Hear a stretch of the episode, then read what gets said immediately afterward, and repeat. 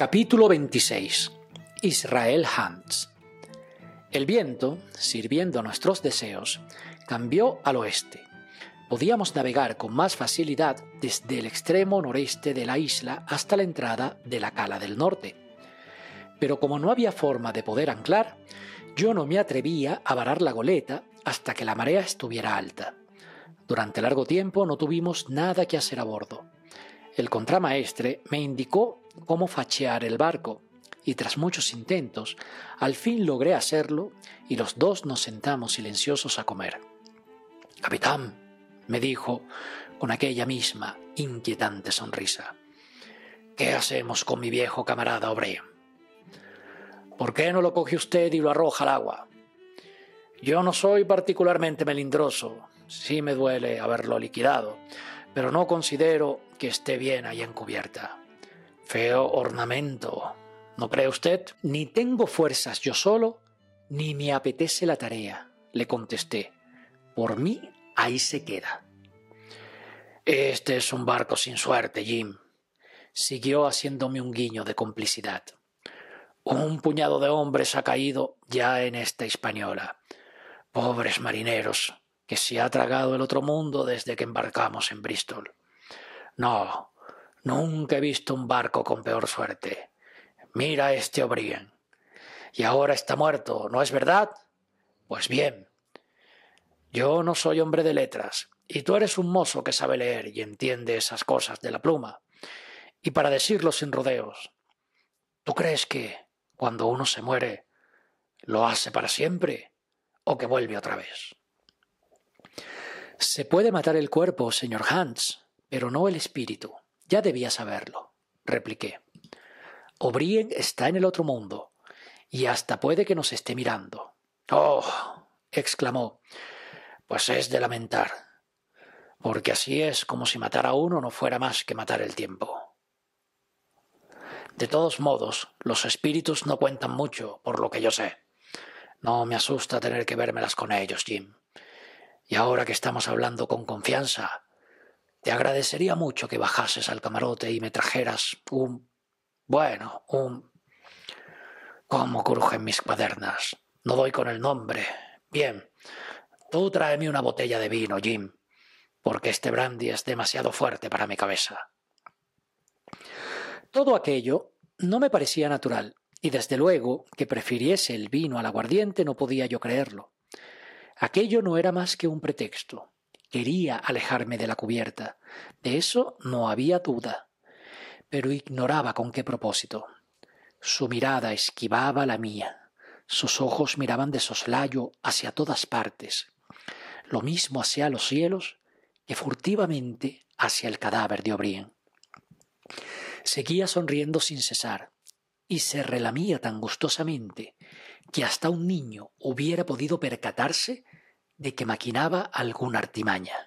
Pero yo conocía mi terreno, y con alguien en el fondo tan torpe no me resultaba difícil ocultar mis sospechas, y le dije sin vacilar Vino. Estupendo. ¿Lo quieres blanco o tinto? Calculo que viene a ser la misma cosa para mí, compañero, replicó. Con tal que sea fuerte y abundante, ¿qué importa lo demás? De acuerdo, le contesté. Voy a traerte Oporto, amigo Hans, pero me va a costar trabajo dar con la botella. Y diciendo esto, me alejé hacia la escala del camarote, haciendo el mayor ruido posible. Y entonces me quité los zapatos. Di vuelta por el pasillo, subí por la escala del castillo de proa y asomé la cabeza a ras de la cubierta. Yo sabía que él no podía ni imaginarse que yo apareciera allí, pero de todas formas fui lo más cauteloso posible. Y en verdad que mis sospechas quedaron confirmadas. Hans abandonó su postración, incorporándose dificultosamente, y a pesar de notarse que la pierna le producía un dolor intenso, pues le oí quejarse, cruzó sin embargo la cubierta rápidamente hasta la banda de babor y de un rollo de maroma sacó un largo cuchillo. O quizás fuera corto, pero estaba hasta la empuñadura tinto en sangre. Lo examinó por unos instantes acercándoselo a los ojos, probó el filo y la punta en la palma de su mano, y después lo escondió apresuradamente en el bolsillo interior de su casaca y volvió a arrastrarse hasta el lugar que antes ocupaba apoyado en la murada.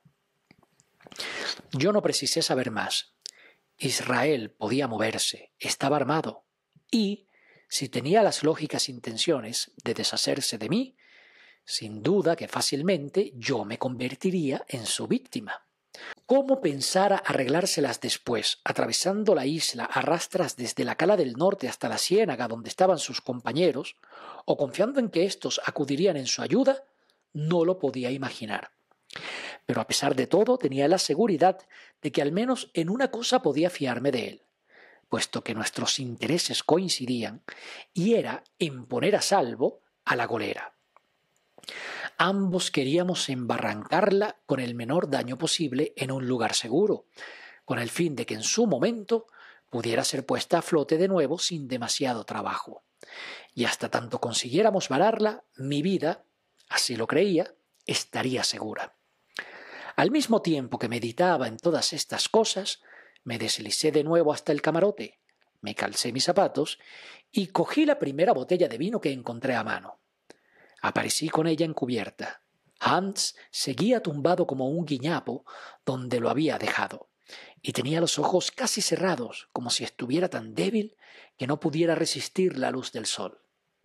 En cuanto me vio, alzó su mirada, tomó la botella, rompió el cuello con la maestría del que está habituado a hacerlo, y dio un largo trago que solemnizó con un brindis. ¡Suerte! Después se quedó un rato tranquilo y luego, sacando un pedazo de tabaco, me pidió que le cortase un trozo. Córtame un cacho, me dijo, porque no tengo navaja ni fuerzas. Ojalá las tuviera.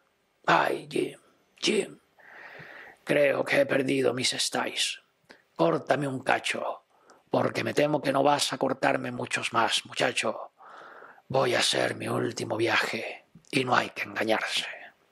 Bien, le dije, te cortaré el tabaco. Pero si yo estuviera en tu lugar y me creyera tan condenado, me pondría a rezar como un buen cristiano. ¿Por qué? me contestó. Dime por qué. ¿Por qué? exclamé. Hace poco me hablabas de los muertos. Tú has traicionado, has vivido en pecado y has vertido sangre. A tus pies hay ahora mismo un hombre a quien has asesinado. Y me preguntas por qué. Por Dios, Hans, ese es el por qué. Le dije esto bastante enfurecido, pensando además en el cuchillo que llevaba oculto en su bolsillo y que destinaba, y de sus malos pensamientos no tenía yo dudas, a terminar conmigo.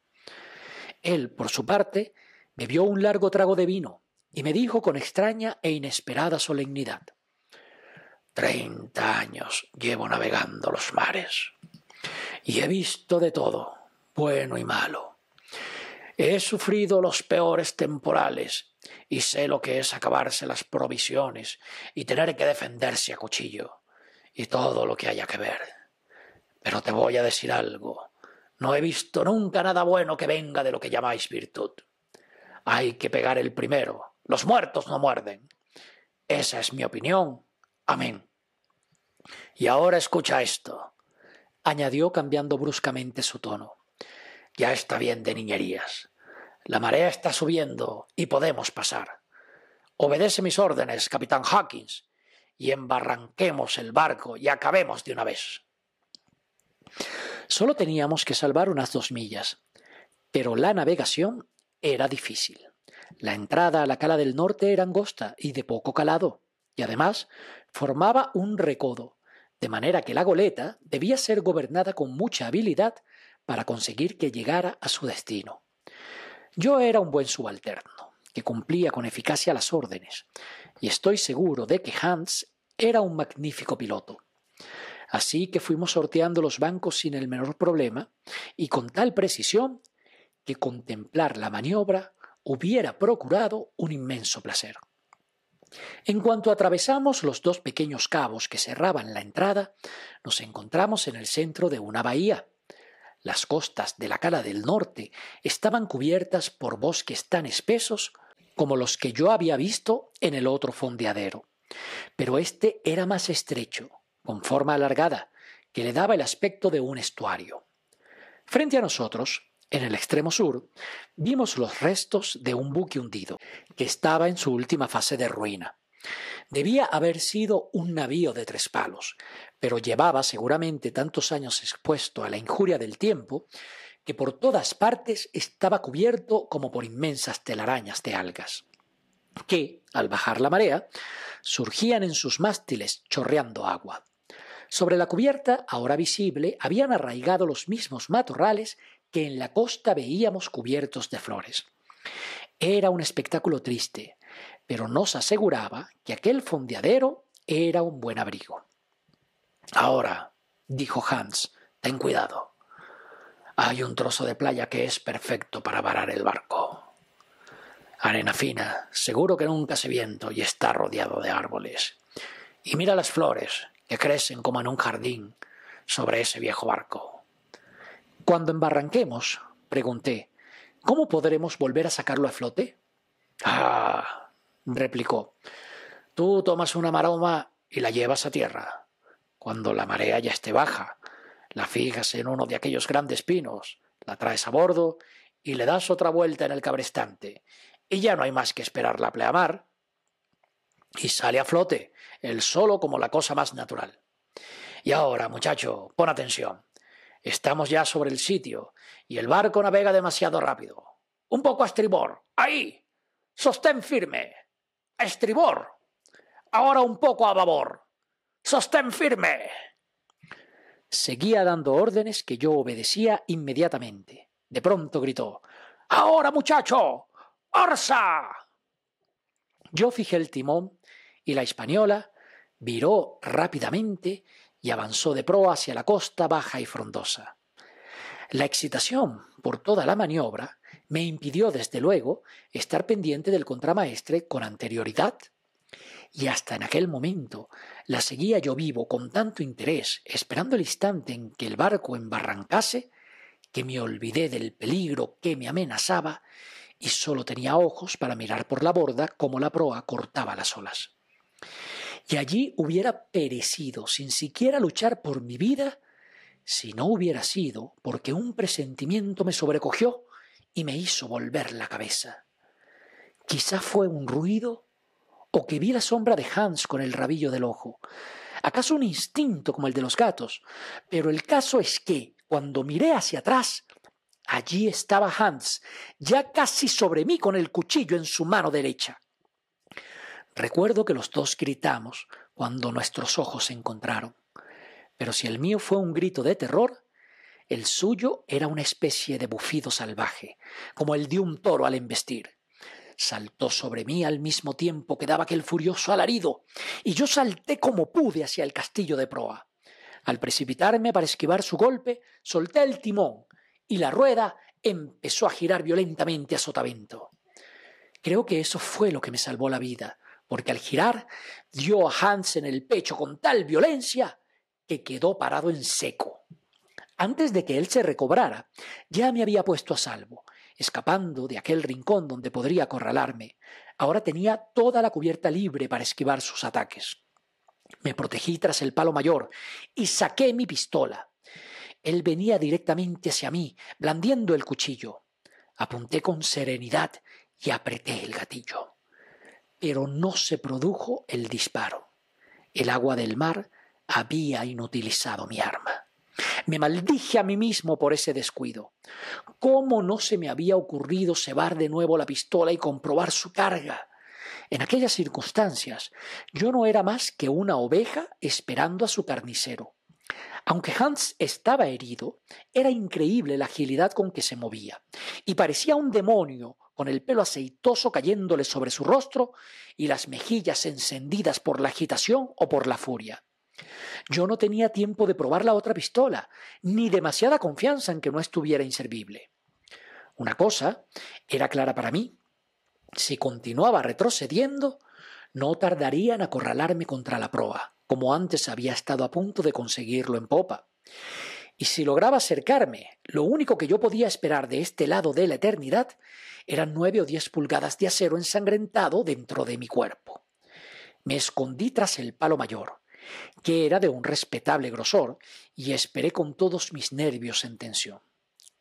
Cuando vio que yo me defendía con aquella especie de juego del esquinazo, se detuvo. Y durante unos momentos intentó alcanzarme con rápidos golpes de su cuchillo, a los que yo respondía, esquivando a un lado y otro del mástil. Era un juego que a menudo yo había practicado en mi tierra, entre los peñascos del Cerro Negro, pero nunca pensé que tendría que utilizarlo de aquel modo. De otras formas, no hice quizá otra cosa que seguirlo imaginando que tenía que vérmelas con un marino viejo y además herido en una pierna. Eso pareció acrecentar mi valor, hasta el punto que incluso aventuré pronósticos sobre el desenlace. Pero, si empezaba a considerar la posibilidad de prolongarlo mucho tiempo, no alcanzaba ninguna esperanza sobre su resultado. Y así estaban las cosas, cuando de repente la española embarrancó, escoró con violencia y quedó varada en el arenal con una inclinación de 45 grados a babor. Penetró un poco de agua por los imbornales, que hizo pequeños charcos entre la cubierta y la amurada. Hans y yo fuimos derribados al mismo tiempo y rodamos casi juntos hasta la banda. El cadáver del pirata del gorro rojo, que aún conservaba los brazos en cruz, rodó, rígido, junto a nosotros. Yo di con la cabeza contra un pie del timonel y sentí el golpe resonar en mi boca. Pese a ello, me levanté inmediatamente antes que Hans, al que le había caído encima el cadáver. La inclinación del barco no era a propósito para poder correr en cubierta. Era preciso que yo buscara un medio para escapar, y lo antes posible porque mi enemigo estaba a punto de lanzarme el cuchillo. Rápidamente, como el pensamiento, salté a un obenque de mesana. Trepé por él todo lo rápido que mis manos me permitían y no respiré hasta verme sentado en la croseta. Mi ligereza me salvó. El cuchillo se clavó a menos de medio pie por debajo de mí cuando empecé a trepar a toda velocidad. Vi a Israel Hans con gesto de perplejidad, su rostro levantado, mirándome con la boca abierta. Aproveché aquel instante de sosiego para cebar de nuevo mis pistolas y, cuando ya tuve una dispuesta, preparé la otra convenientemente. Hans se quedó desconcertado e indeciso. Se daba cuenta de que con aquellos dados no ganaría nunca y después de visibles vacilaciones, trató de encaramarse por el cabo, con el cuchillo entre sus dientes. Pero trepar no era empresa fácil para él. Mucho tiempo gastó en ello. ¿Y cuántos ayes con aquella pierna colgando herida? Ya tenía yo mis dos pistolas preparadas cuando aún no había él trepado ni una tercera parte del obenque. Entonces, mirándolo, y con una pistola en cada mano le grité Un palmo más, señor Hans, y le salto los sesos. Los muertos no muerden. ¿No es eso lo que dijo? añadí, riendo entre dientes. Se detuvo. Vi por su gesto que trataba de pensar, lo que para él era empresa harto lenta y dificultosa. Y yo, crecido por mi superioridad en aquel momento, solté una carcajada. Él tragó saliva varias veces y trató de hablar, aunque sin perder aquella expresión de perplejidad. Para poder hacerlo se quitó el cuchillo de su boca, pero no hizo ningún otro movimiento. Jim, me dijo, calculo que los dos estamos en un mal paso y que no tenemos otra salida que firmar un pacto. Si no hubiera sido por el bandazo, te habría atrapado. Pero ya te dije que este barco trae mala suerte. Sí, señor. Y creo que tendré que rendirme. Aunque sea duro, ya lo ves, para un buen marinero, siendo tú un grumete, Jim. Saboreaba yo estas palabras tan sonriente y ufano como un gallo en su corral, cuando de improviso vi a Hans que echó la mano atrás por encima del hombro. Algo silbó en el aire como una flecha. Sentí un golpe y después un agudo dolor, y quedé clavado por mi hombro contra el mástil. Ni lo pensé. El dolor era muy fuerte. Y no menos para mi sorpresa, nunca he sabido si quise disparar o no, pero apreté los dos gatillos. Ambas pistolas cayeron de mis manos y junto a ellas, con un grito ahogado, el timonel Israel Hans se soltó del obenque y cayó de cabeza al mar.